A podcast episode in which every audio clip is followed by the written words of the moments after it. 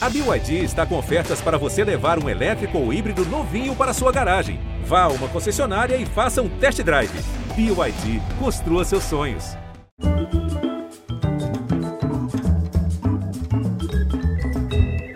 Muito boa noite, muito boa noite. Ele nunca pensou, ninguém nunca pensou ou podia imaginar que um dia ele seria um homem velho, fazendo aos 80 anos de idade a mesma coisa que fazia aos 18, só que ainda melhor. É que no caso não é a idade que conta, é a vida. 80 anos de vida, uma vida toda dedicada ao outro, ao amigo próximo, distante, ao amor passado e futuro e ao presente, sobretudo à música, ao rock and roll.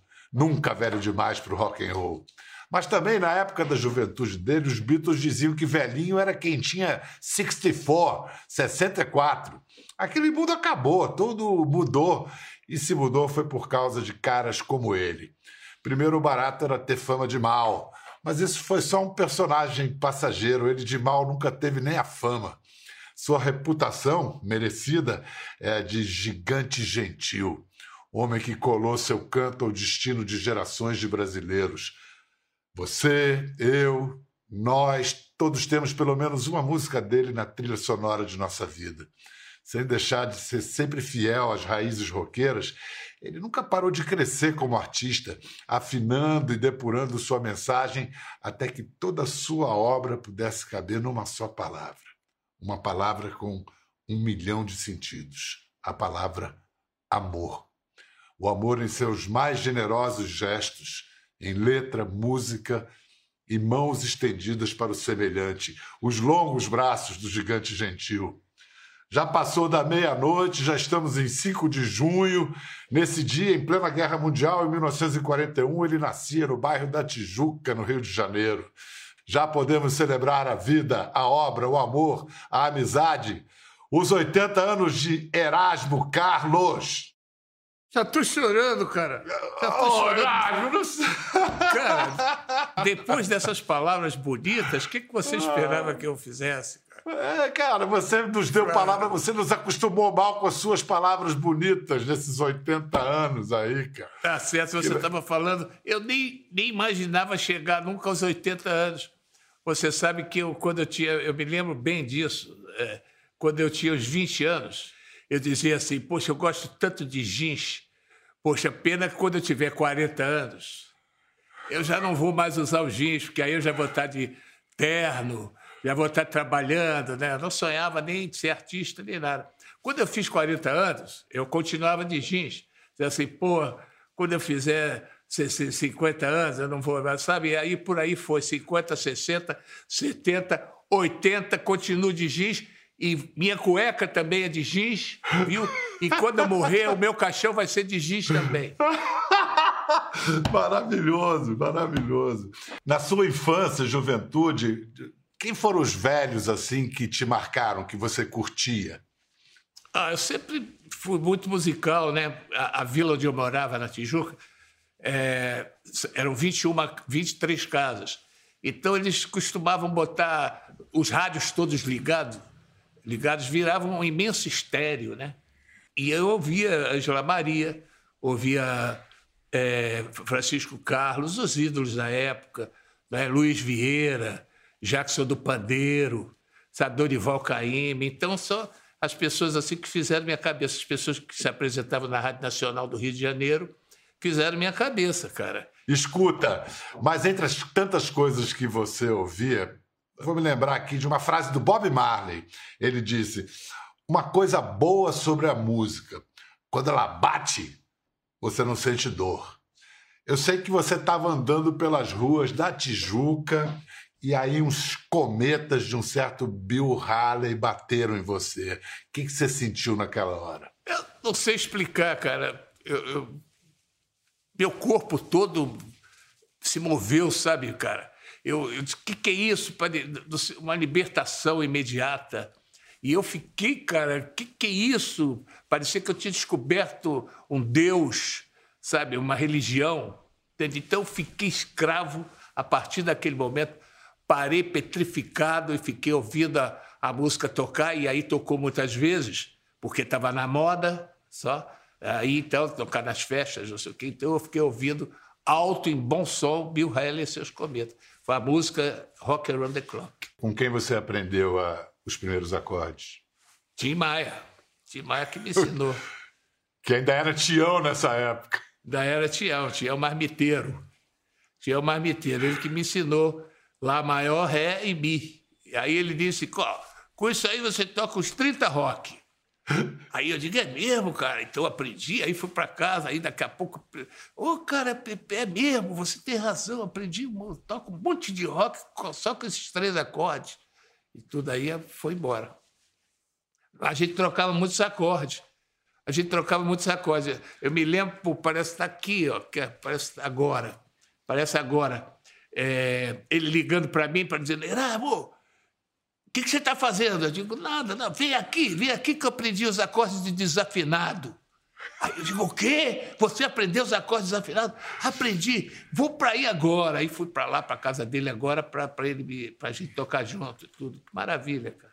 Para mim é muito espantoso, naquela mesma rua do Matoso, na Tijuca, você, Tim e Jorge Ben ao mesmo tempo, ali na mesma época três monstros da música. É, aí vem um cara de Lins de Vasconcelos, vai a Tijuca, vai à sua casa, bebe água da moringa, come biscoitos Aimoré.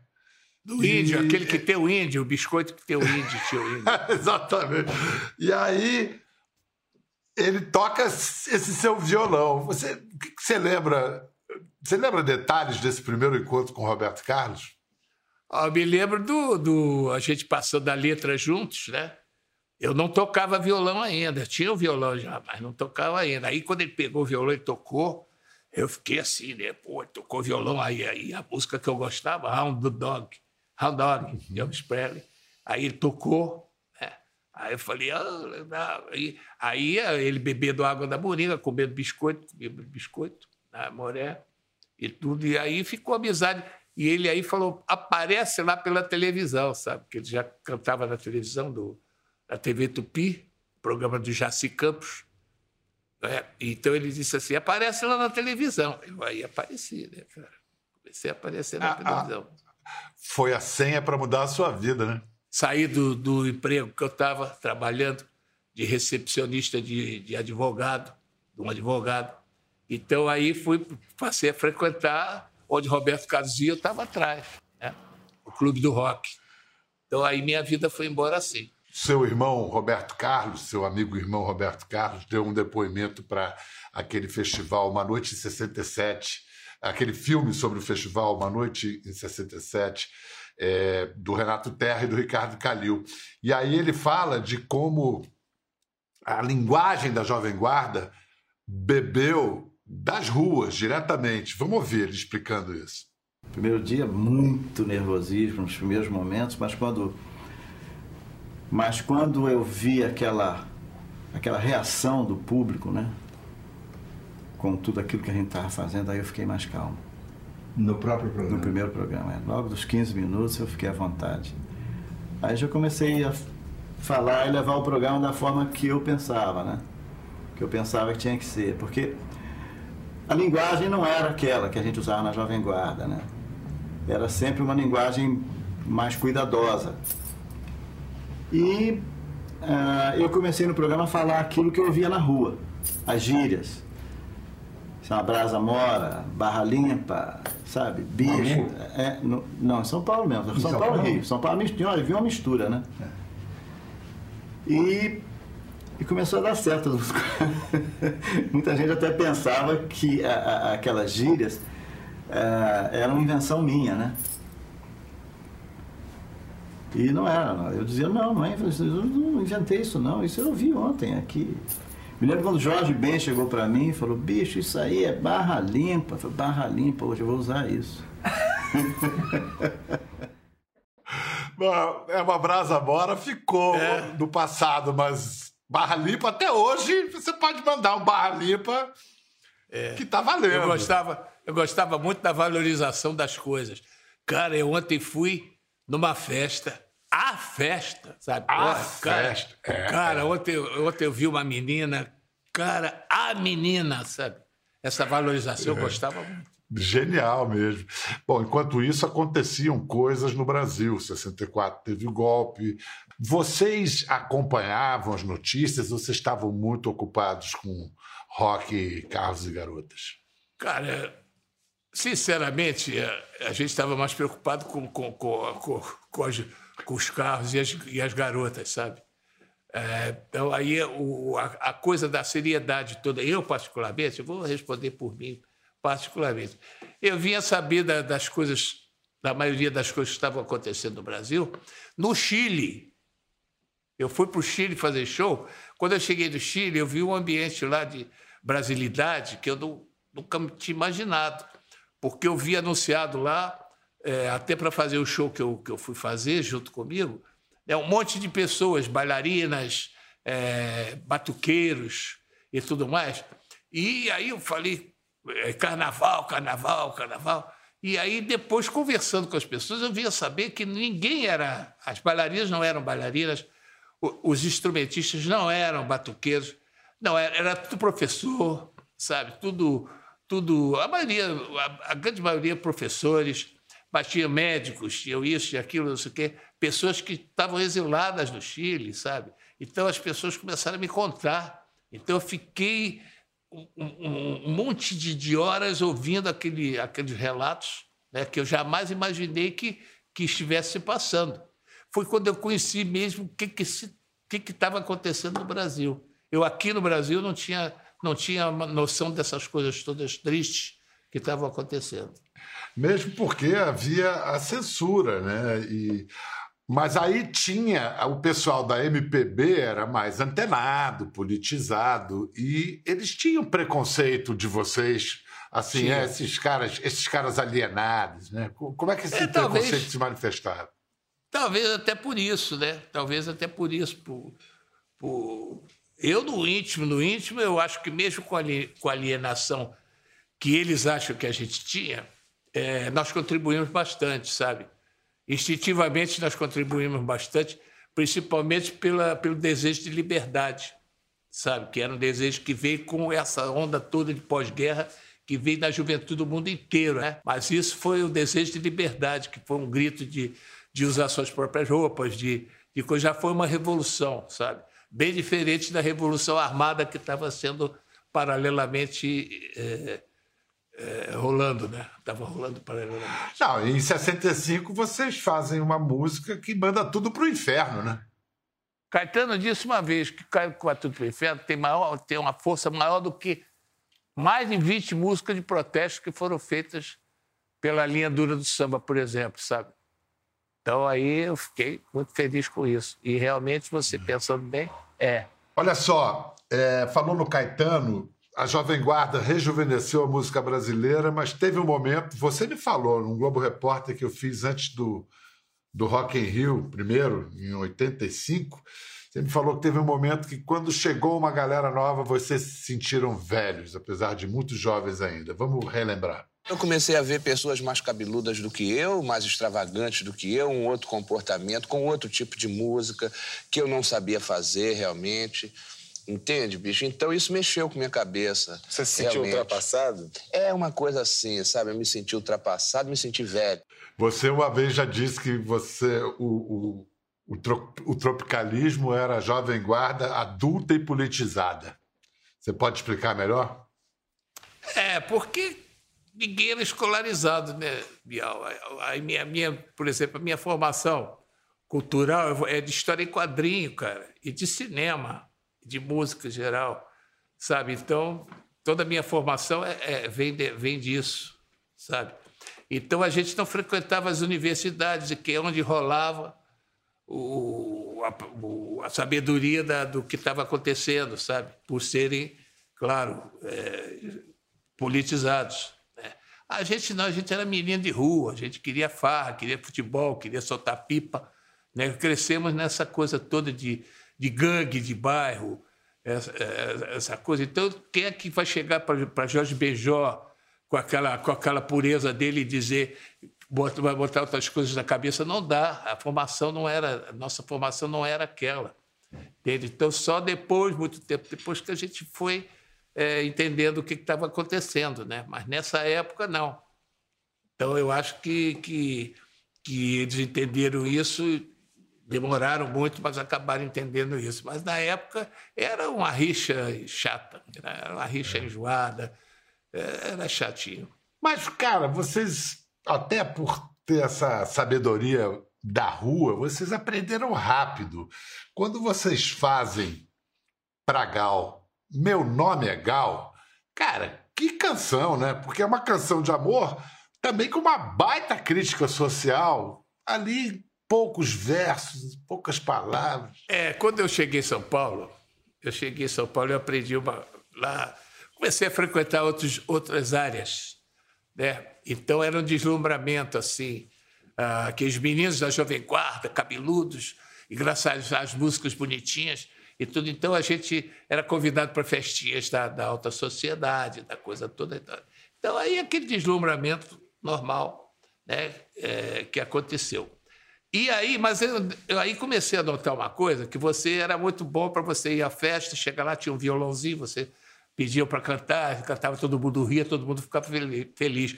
Mas quando você se interessava pela filha da dona da festa, você já não servia mais, porque você não tinha sobrenome, sabe? Você não tinha costumes é, sofisticados, sabe?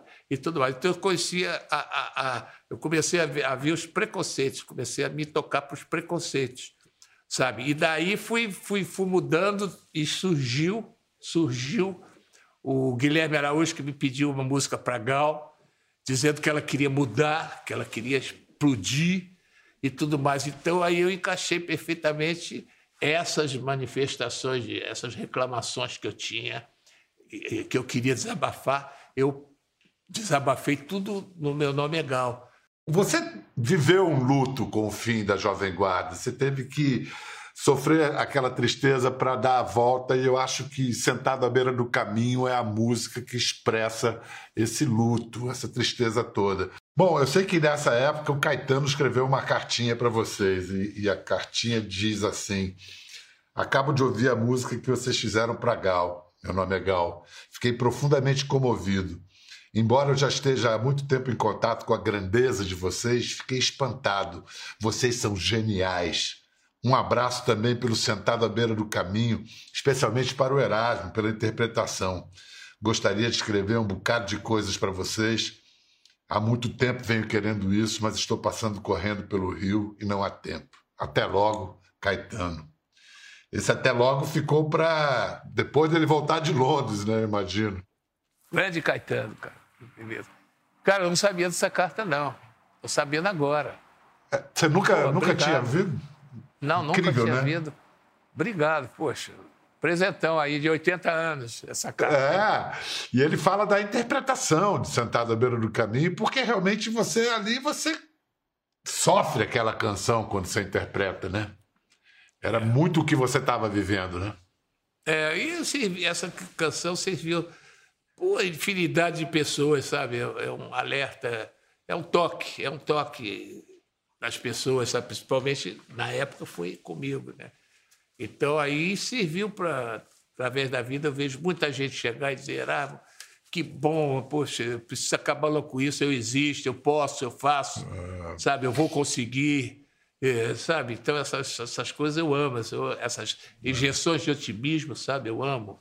Eu sou um cara completamente otimista, sabe? Completamente positivo, sabe? Eu não admito derrotas. É, eu, eu só tenho a agradecer, né? Não, tenho, não peço mais nada. Já, já, já me livrei de um câncer de garganta, sabe? É, estou quase me livrando de outro no fígado, né? Se Deus quiser, semana que vem já vou ter uma grande notícia que eu estou curado, né? Desse segundo. E ninguém sabe, sabe? Eu sou um cara muito, muito comedido das minhas coisas, discreto. Discreto, isso que eu ia dizer. Discretíssimo. Esse, esse da garganta aí, foi quando, Erasmo? Ah, já tem, já tem uns, uns 20 anos. Tem uns 20, 20 anos. anos. E o fígado é recente? O fígado é recente. O fígado eu tive a luz, quer dizer, eu tive a luz, não, o médico, teve, meu médico teve a luz de, de, de me propor um tratamento meio inédito, né, que em vez de você cortar, em vez de ser invasivo dessa maneira, de cortar você para retirar as coisas, ele enfia uma coisinha e queima. Sabe? Queima o, o, a região atingida, o tumor todo, vamos dizer assim. Então, isso foi feito uma vez, aí ficou um pinguinho, aí foi feito esse outro pinguinho, ele sumiu. Né? Então, eu estou esperando a semana que vem, se Deus quiser, eu vou receber o, o ok, estou livre, então é uma, uma, uma vitória. Isso sem ninguém saber, sabe? Só minha família, só a gente, porque a gente. Eu não quis nunca falar essas coisas, porque para não fazer burburinho, não, não abusar, eu não preciso desse tipo de publicidade, sabe? Então eu quero a publicidade agora. É, estou curado e isso serve de exemplo para muita gente. Então agora sim, agora é que é a hora de falar. É. Quando está é bom, é fala. É. Você, eu posso dizer que com você assim a gente aprende. A gente pode perder tudo, mas a esperança, essa a gente não pode perder. E jamais em nenhum momento, Biel, jamais em nenhum momento eu, eu disse, eu lamentei, sabe? Eu digo, pô, por que eu? Que isso é muito comum, isso é horrível, isso é o, máximo do egoísmo do, da humanidade. Por que eu? Por que eu? Porque eu, porque é hora de você ter, cara, vai reclamar de si você, quer, quer que seja o outro, sabe? Então, jamais reclamei de nada. O que, que, me acontece é porque deve acontecer, tem que acontecer. Eu tenho que enfrentar na maior disposição, com otimismo e com, com boa fé, sabe? E com muito amor, Biel, muito amor. Eu tenho amor muito em tudo amor. que eu faço na minha vida. Tudo, tudo, tudo. Está fazendo 50 anos um disco seu que é antológico, Carlos Erasmo, disco de 71. E que o Caetano, aliás, a gente estava falando do Caetano há pouco, foi importante nesse disco. Por que, que você acha que esse disco ficou como um marco na sua carreira? Porque nesse disco é... eu, eu cresci como artista, eu fiquei adulto, sabe? Agora, tem um detalhe engraçado. Toda a imprensa, todo mundo acha, elegeu esse disco com, com este marco na minha vida. O disco que ele ficou adulto. Né? Mas eu não. O disco anterior é que eu considero. Porque do disco anterior, era o caso dos Tremendões, nesse disco é que eu comecei a pensar em ser adulto, sabe? Então eu gravei Saudosismo do Caetano, eu gravei uma, o Jeep, gravei Sentado à Beira do Caminho, Coqueiro Verde, desse disco. Então eu estava ensaiando, ensaiando para crescer, sabe? Ensaiando para sair do beabá da Jovem Guarda e, e entrar para a universidade, ou, o Enem, como queira. Ah. Vou fazer o Enem. Então aí, essa coisa toda. Então, para mim, esse disco é muito mais importante do que o Caso Erasmo. O Caso Erasmo já foi uma consolidação do que, do, sabe, do meu crescimento. E o disco tem na última faixa Maria Joana. Maria Joana. Que todo, Maria Joana, ah, todo mundo adorava que ela falar de maconha daquele jeito, em 71. Aliás, como naquela época você estava. Como é que estava a sua relação com sexo, drogas e rock and roll? Aquela época, 71? É, 71 70, eu já, 71. Tinha, já tinha experimentado, já tinha experimentado maconha só, só. É, e aí e, inclusive, esse disco foi uma influência disso, né, que eu estava em Israel filmando, quando eu ouvi, entrei numa boate e estava uma banda tocando um calypso, o calypso, e toda hora repetiam, I like marihuana, I like marihuana. Aí eu falei, pô, isso aí eu vou fazer uma coisa parecida para lançar no Brasil. Erasmo, mas você sempre teve um, uma vocação para a família, né? E o encontro com a Narinha, eu acho que te deu essa o que você chamou de virar gente grande, a, a Narinha te deu essa base, né?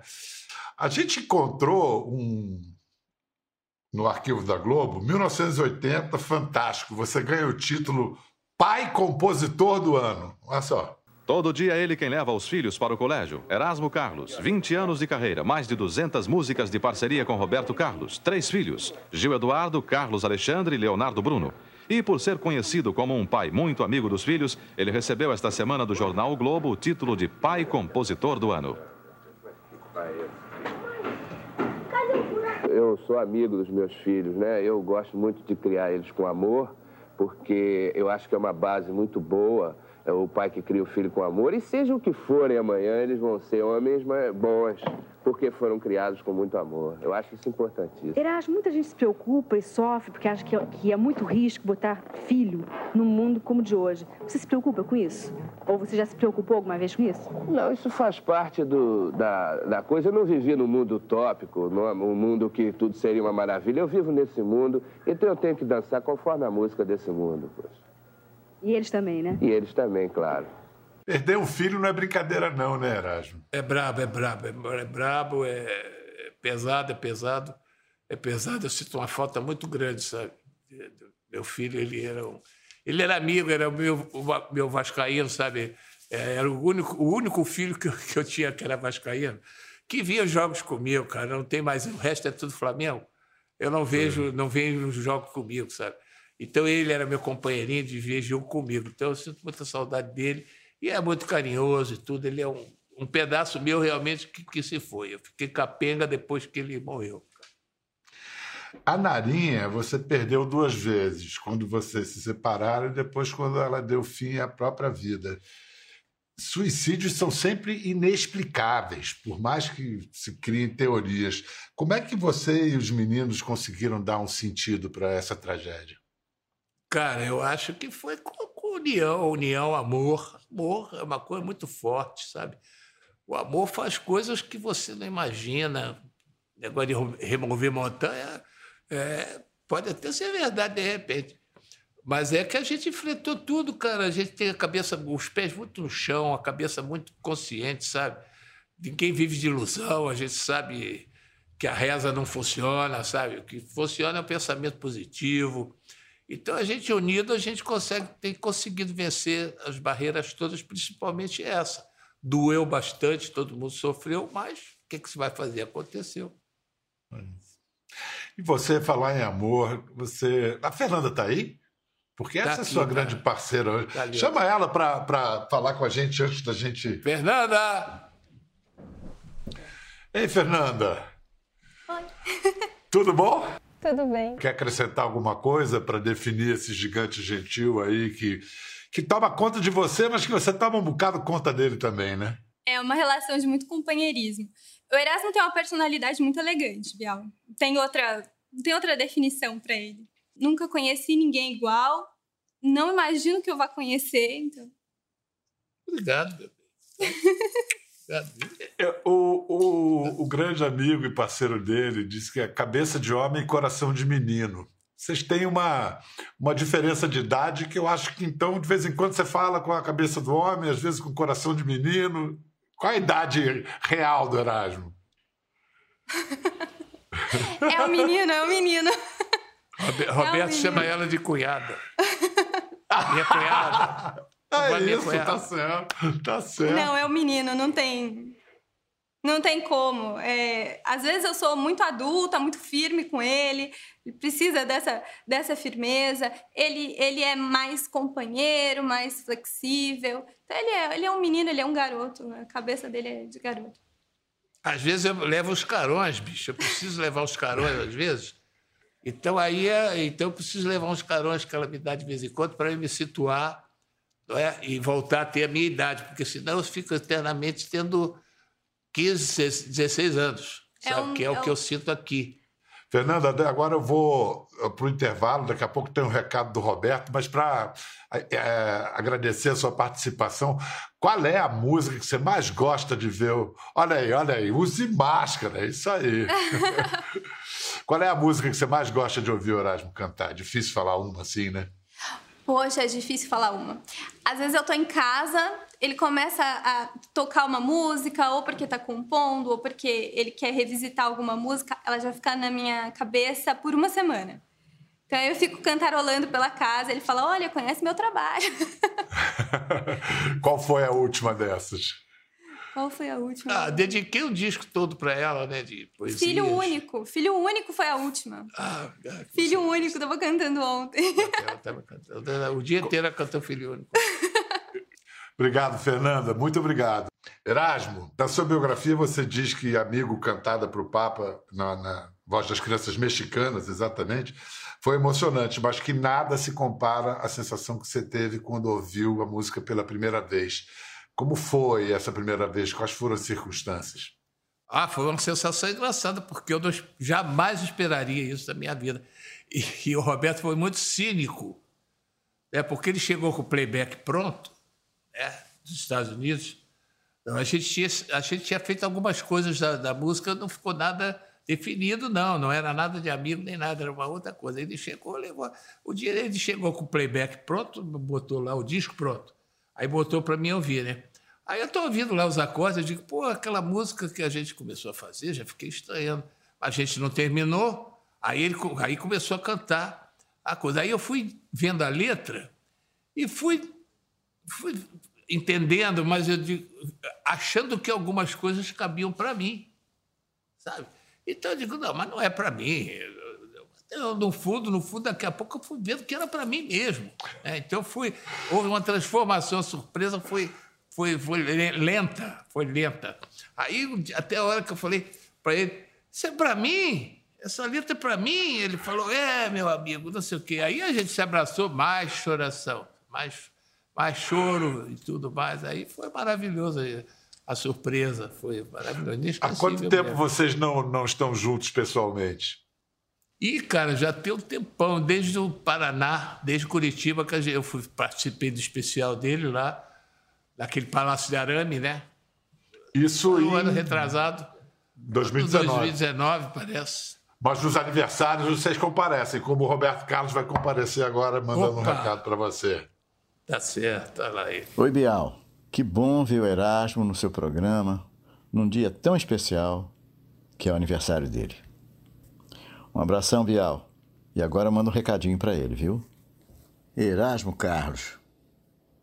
Meu irmão, meu amigo de fé, meu irmão, camarada, como, como eu disse nessa letra, feita em homenagem a você.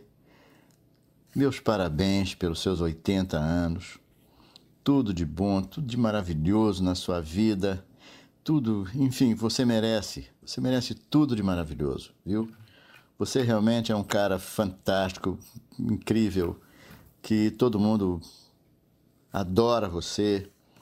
E, poxa, eu tenho o privilégio não só de ser seu amigo, mas de considerar você meu irmão. Tudo de bom, meu irmão. Nosso Deus de bondade te proteja e te abençoe sempre. Amém, amém, amém. Um grande abraço, meu irmão, viu? Parabéns, Erasmo. Parabéns. Caramba, tá vendo? Olha o meu coração. Caramba, você é bonito, é bonito. Sempre. É. Mas muito obrigado, Roberta. Pessoa maravilhosa. Cara que mudou, de, de uma certa forma, a minha vida, né? Então, além de, de, das amizades, da amizade da gente, da parceria, do, do, do compadre, a gente é compadre também, né? E além dessas coisas todas, ele foi uma pessoa, cara, ele é, ele é meu exemplo de homem no mundo, sabe, bicho? Ele me ensinou, sem me ensinar, ele me ensinou um monte de coisas, sabe? Esse, essa, essa fé, essa positividade que ele tem, né? esse amor imenso que ele tem, sabe? Isso tudo ele me ensinou. Eu vendo ele, eu aprendi essas coisas todas, sabe? Então eu agradeço muito a ele tudo, essa parceria maravilhosa que a gente tem tido esses anos todos né? Então aí eu fico muito feliz de ter conhecido ele, de estar no momento certo, na hora certa, sabe? E da gente ter se, se encaixado tão bem né? nesse casamento musical né? maravilhoso que a gente tem. A tua próxima turnê vai ter a Jovem Guarda como tema? Vai fazer. É, eu estou pensando seriamente nisso. Você vai cantar coisas de todos o de, de todo mundo, de todos os compositores vou da Jovem cantar Guarda? toda, quase todos, né? Quase é. todos, mas vou cantar bastante coisa assim. Músicas que eu gosto muito, músicas que fizeram a cabeça de, de uma legião imensa de pessoas e é aí que eu tô com vontade de cantar elas. Então eu vou cantar. Obrigado, Erasmo. Obrigado por, pelo exemplo de fidelidade a si mesmo, de honestidade. Valeu, Biel. Obrigadão, hein? Tamo aí, hein? Eu que agradeço, meu irmão. E uma boa notícia, mais uma, o Conversa.doc está finalizando um especial que vai ao ar ainda em junho no Globoplay, uma comemoração pelos 80 anos do Erasmo.